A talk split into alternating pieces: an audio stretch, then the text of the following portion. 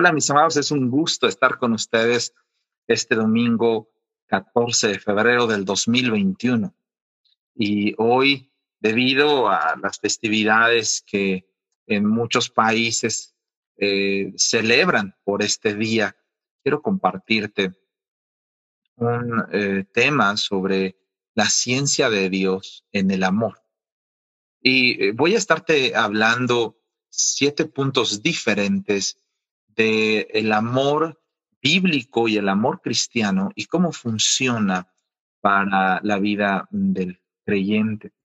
Vamos a abordar cómo Dios nos manda amar, ya que Él mismo es amor y que el gran llamado a amar nos proporciona una guía práctica de parte de Dios de cómo eh, amar a otros, amarnos a nosotros mismos y por supuesto amar, amar a Dios.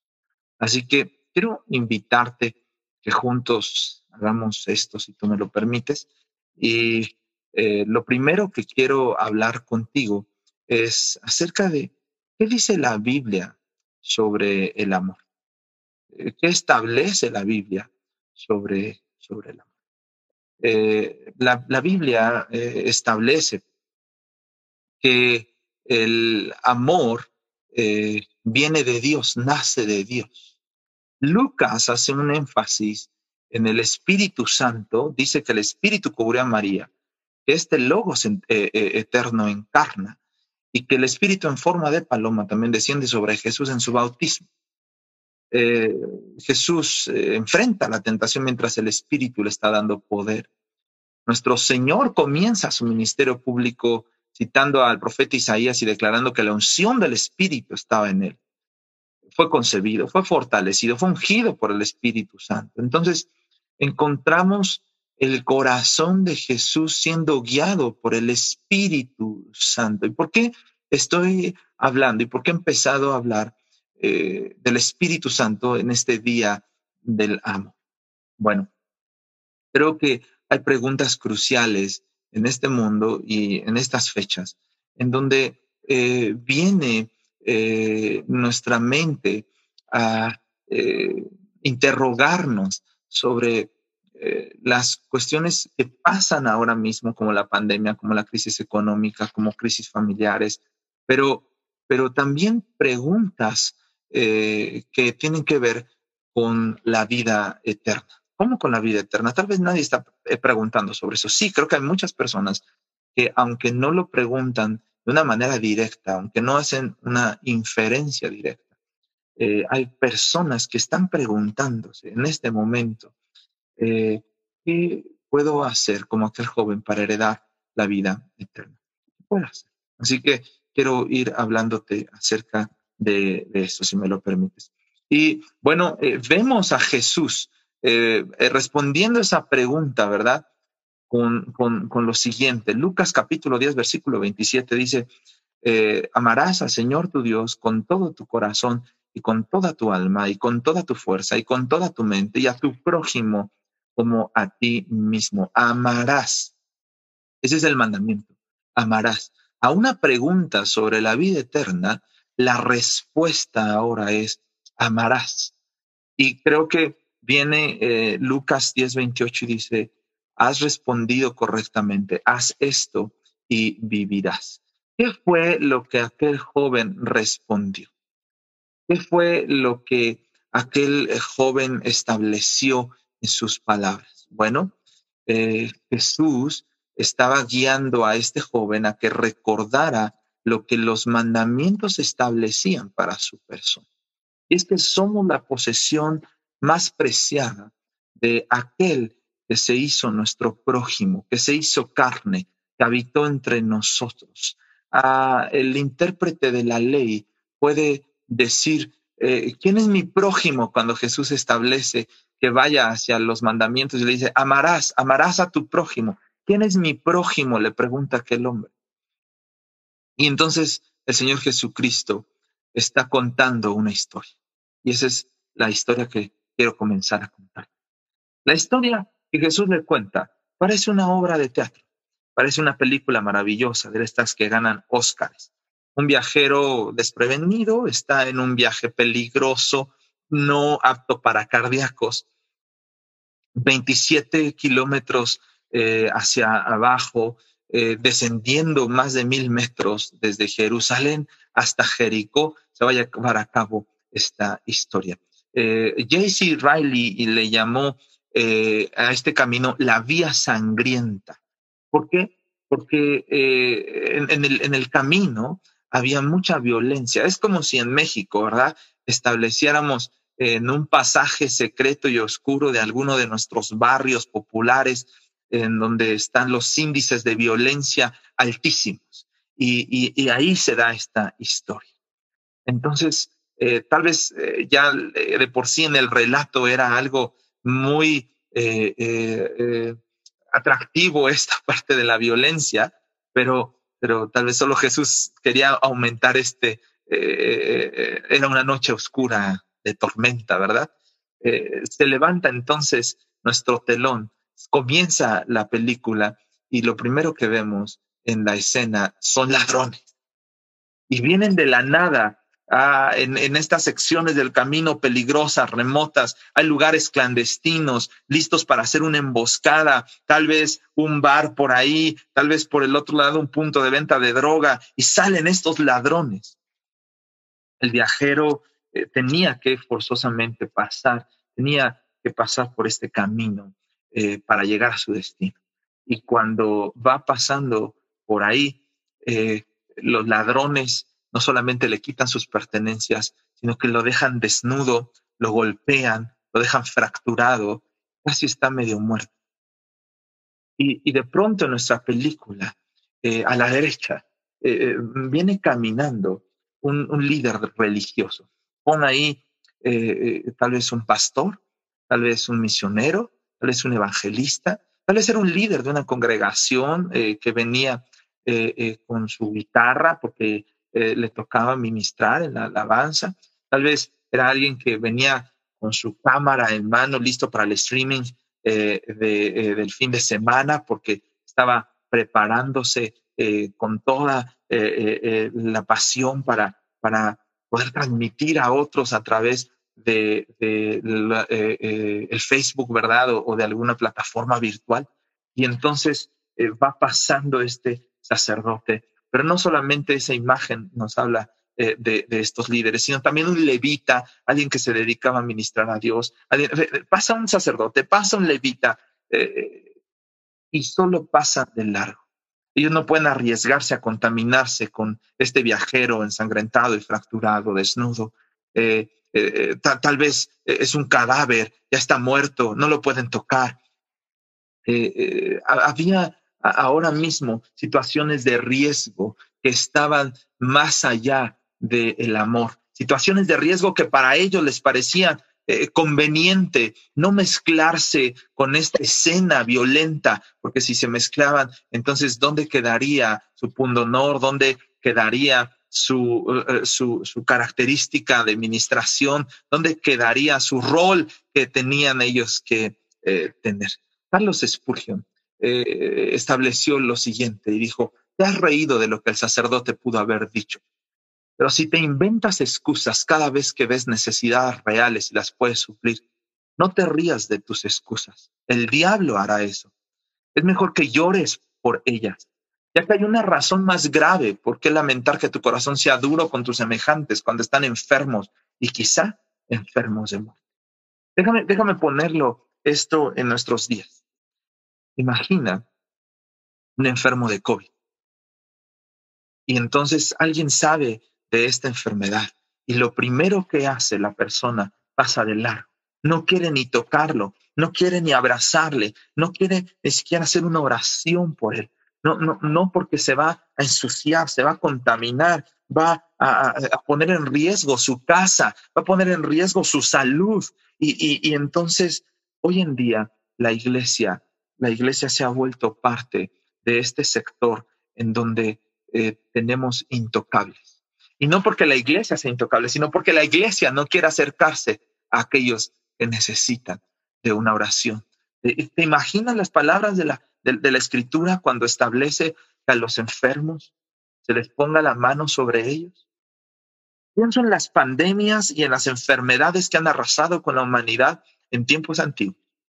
La peste negra, la peste bubónica, tal vez eh, enfermedades tan terribles como la malaria, como tantas enfermedades que han azotado diferentes continentes, diferentes culturas y países. Y a la iglesia, cruzada de, de brazos, llena de temor y de miedo, para no contaminarse, para no contagiarse, porque pueden. Wow. Y hago estos, estos segundos de silencio, porque pienso, ¿qué, qué, pasa con, con eh, estas personas que eran enviadas a ministrar a, los necesitados? ¿Dónde quedó el amor? ¿Dónde quedó el amor? Pero en nuestra película hay una entrada inesperada, un samaritano. Este hombre que está escuchando la historia que Jesús está contando sabe que nada bueno hay en un samaritano, sabe que los samaritanos son eh, como los chilangos para gente de otro estado, ¿no? y, que eh, dicen en el norte del país, haz patria y mata, a un chilango. Eh, y, ahora tenemos todo esto sucediendo.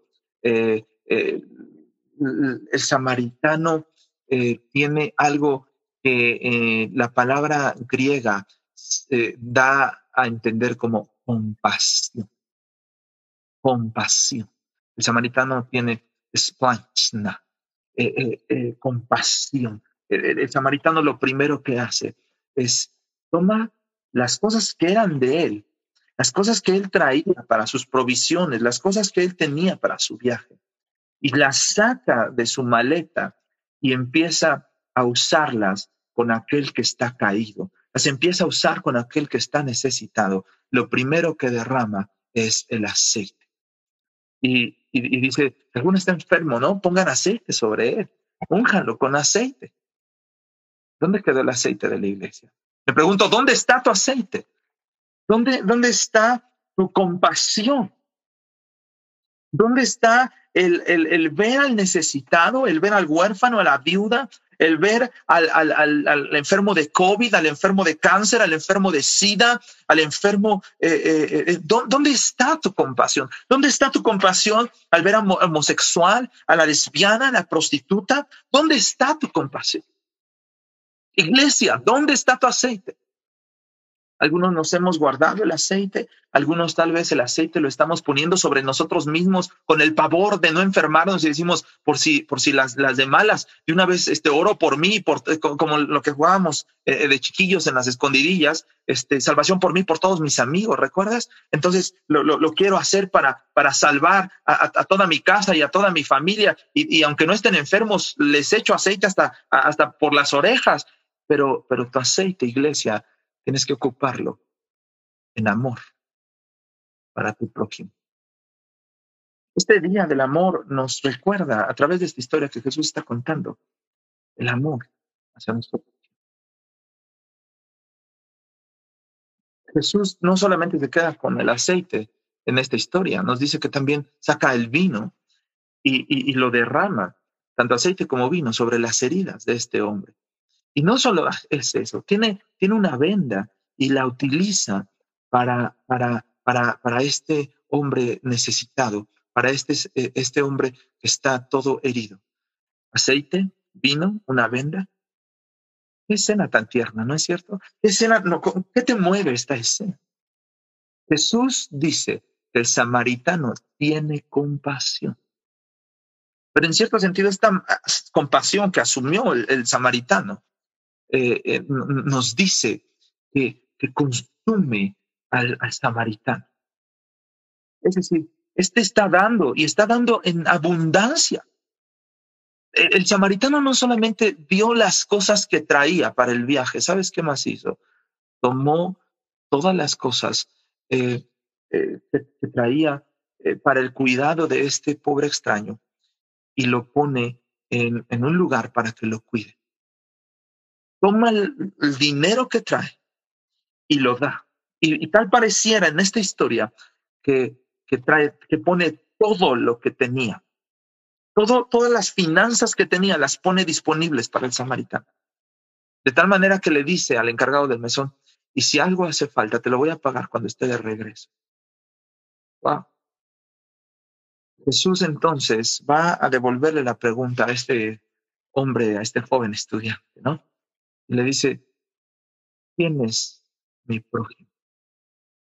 Con toda esta historia, con toda esta historia, le dice, mira, ¿cuál, cuál de estos tres piensas? Que es el prójimo del pobre hombre que cayó en manos de los ladrones. ¿Ah? ¿Tú qué piensas? ¿Tú qué estás viendo esto? ¿Tú qué estás escuchando? ¿Quién es, quién es el prójimo de estas personas? Y, este hombre responde y dice, el que tuvo misericordia de él. Ahora este hombre estaba entendiendo tal vez, como tú y yo necesitamos considerar este mensaje nuevamente de Jesús, en esta pregunta. ¿Quién es el verdadero samaritano de hoy en día? ¿Quién es el samaritano de esta pandemia? ¿Quién es, quién es el, el hombre y la mujer que están amando a su prójimo? Casi a todos nos toca transitar en esta vida viendo lastimados, golpeados, enfermos, dolidos. ¿Cuántas personas hay hoy que están, que han perdido un familiar? ¿Cuántas viudas hay en el camino? ¿Cuántos huérfanos hay en el camino? Son samaritanos eh, eh, eh, los que se necesitan hoy para atender a este tipo de personas.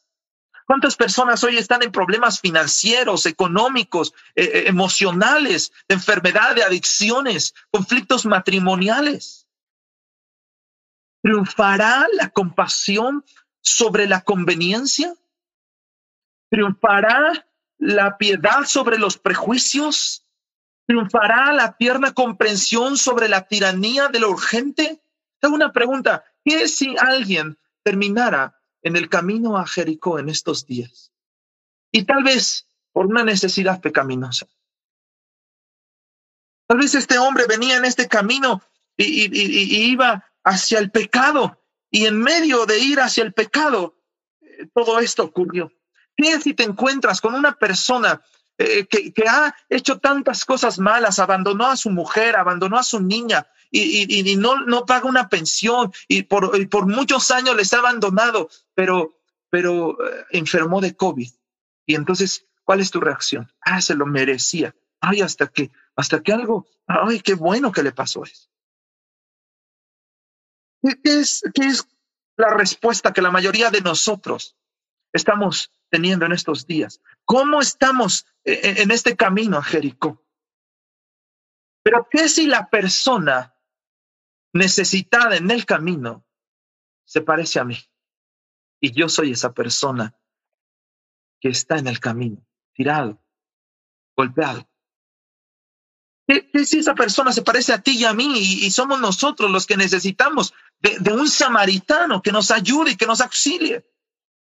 Escúchame, quizá alguien que se identifique mejor debe ayudar. Pero la pregunta es, ¿cómo alguien cuyo color de piel no es el mío, cuyas creencias diferentes a las mías, cuyo pasado sexual, presente, futuro es avergonzante, puede ser mi prójimo. Yo tengo una pregunta más profunda. ¿Quién, quién, de, de, quién tengo la oportunidad y el privilegio de ser prójimo en este día? El Salmo 23, 6 dice, ciertamente el bien y la misericordia me seguirán todos los días de mi vida y en la casa del Señor moraré por largos días. Es una carrera largos días.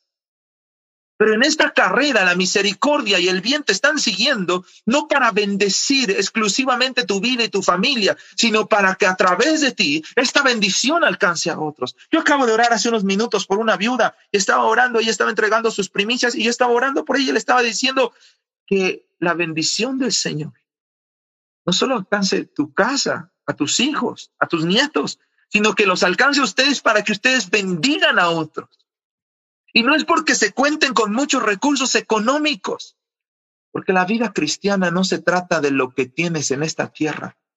Hebreos 12.1 nos dice a lo que se refiere. Por tanto, puesto que tenemos en derredor nuestro tan grande nube de testigos, despojémonos también de todo peso y del pecado que tan fácilmente nos envuelve y corramos con paciencia la carrera que tenemos por delante. Nos está diciendo, tenemos por delante una vida, no, tal vez no llena de bendiciones económicas, no llena de carros y de casas y de viajes y de vacaciones, no llena de ascensos en el trabajo. Es una vida agonizante, difícil, como Jonathan Edwards alguna vez predicó aquel sermón confrontador, el deber de la caridad a los pobres y dijo, si nunca estamos obligados a aliviar las cargas de los demás, sino solo cuando podemos hacerlo sin cargarnos a nosotros mismos, entonces, ¿cómo llevaremos las cargas de nuestro prójimo cuando no soportamos ninguna carga en absoluto? Es posible que no tengamos en abundancia. Puede darse el caso que nos veamos obligados a socorrer a otros que están en mayor necesidad. Jesús dijo, pobres entre ustedes siempre tendréis. ¿Sabes a qué se está refiriendo? A que tal vez tu familia, tal vez tu matrimonio, pareja que estás conectado, tal vez tú, chico, chica, que estás soltero, soltera, aún tú que has perdido a tu padre, a tu madre, a tu esposa, a tu esposa. Tal vez está diciendo, es que ya no tengo, no tengo más, no tengo nada para dar. Pobres entre ustedes siempre tendréis. Aún así, hay más pobres que tú. Aún así hay em, personas que tienen mucho mayor necesidad. Hay una regla en Lucas 3:11. El que tiene dos túnicas comparta con el que no tiene. El que tiene que comer haga lo mismo.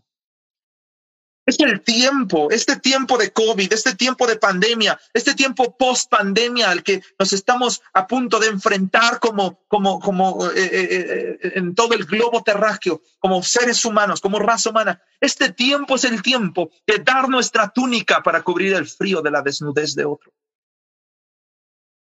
de revestirnos de tierna compasión, como el apóstol Pablo le recordaba a los colosenses, como escogidos de Dios, santos y amados, revestidos de tierna compasión, bondad, humildad, mansedumbre y paciencia. No te des la vuelta como aquel joven rico en Marcos 10, 17 al 22. Dice, cuando salía para seguir su camino, vino uno corriendo, arrodillándose ante Jesús, le pregunta, Maestro bueno, ¿qué haré para heredar la vida eterna? Jesús le dice, ¿por qué me llamas bueno? Nadie es bueno, sino solo uno, Dios. Le dice, tú te sabes los mandamientos. Y el punto de esa historia es al final, se da la media vuelta y él se va porque Jesús le dice, ok, si tú sigues todo esto, entonces vende todo lo que tienes y dáselo a los pobres. Queremos ganar la vida eterna, pero no queremos perder nuestros bienes materiales.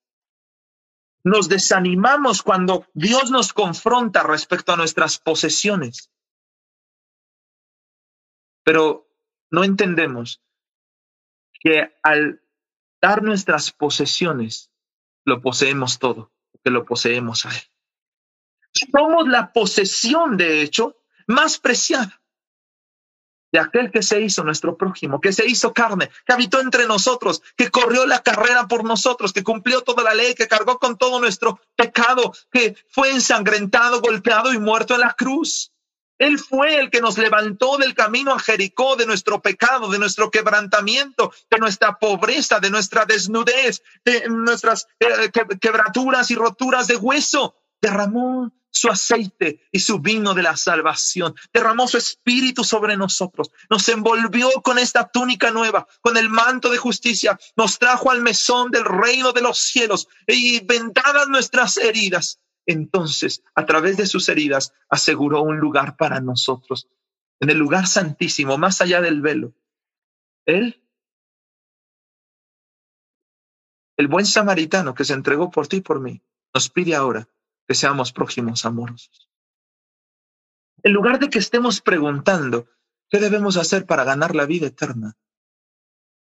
Debemos accionar en el amor al convertirnos en prójimos de los necesitados no para ganar la vida eterna, sino para evidenciar que tenemos la misma. No para merecer nuestra justificación, sino para manifestar que ya somos justificados por una gracia que nos persigue, especialmente cuando estamos perdidos en caminos remotos y peligrosos. Quiero invitarte entonces a que hoy pienses en este primer punto que te estoy compartiendo. Es momento de amar a nuestro prójimo, de saber quién es nuestro prójimo y de una vez identificado, lanzarnos al amor. Por el tipo de personas que usualmente sin Cristo, seríamos incapaces de amar. Tal vez hay en tu esposo, en tu esposa, tal vez hay en tu novio, en tu novia, cosas que ya no quieres amar. Tal vez hay cosas que te parecen no compatibles con tu corazón.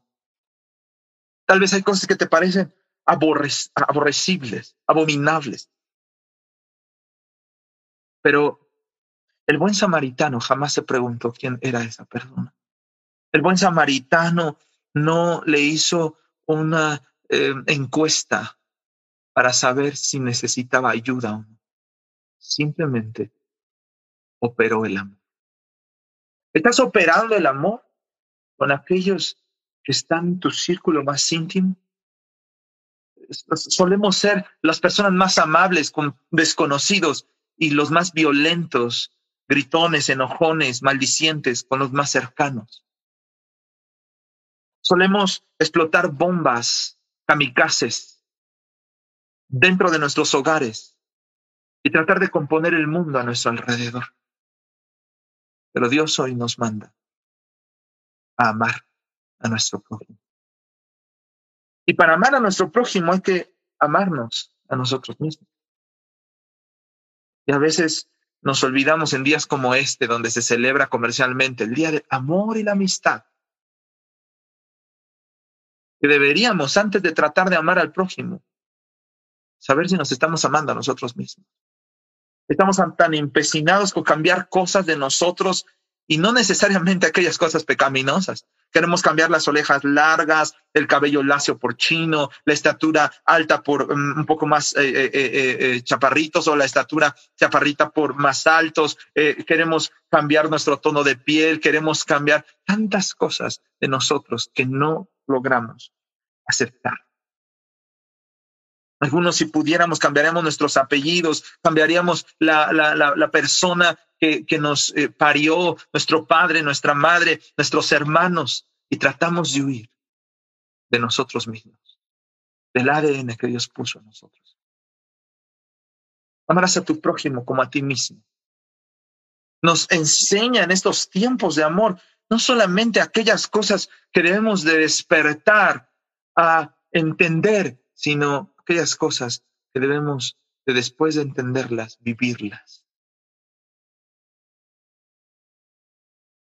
¿Estás practicando el amor?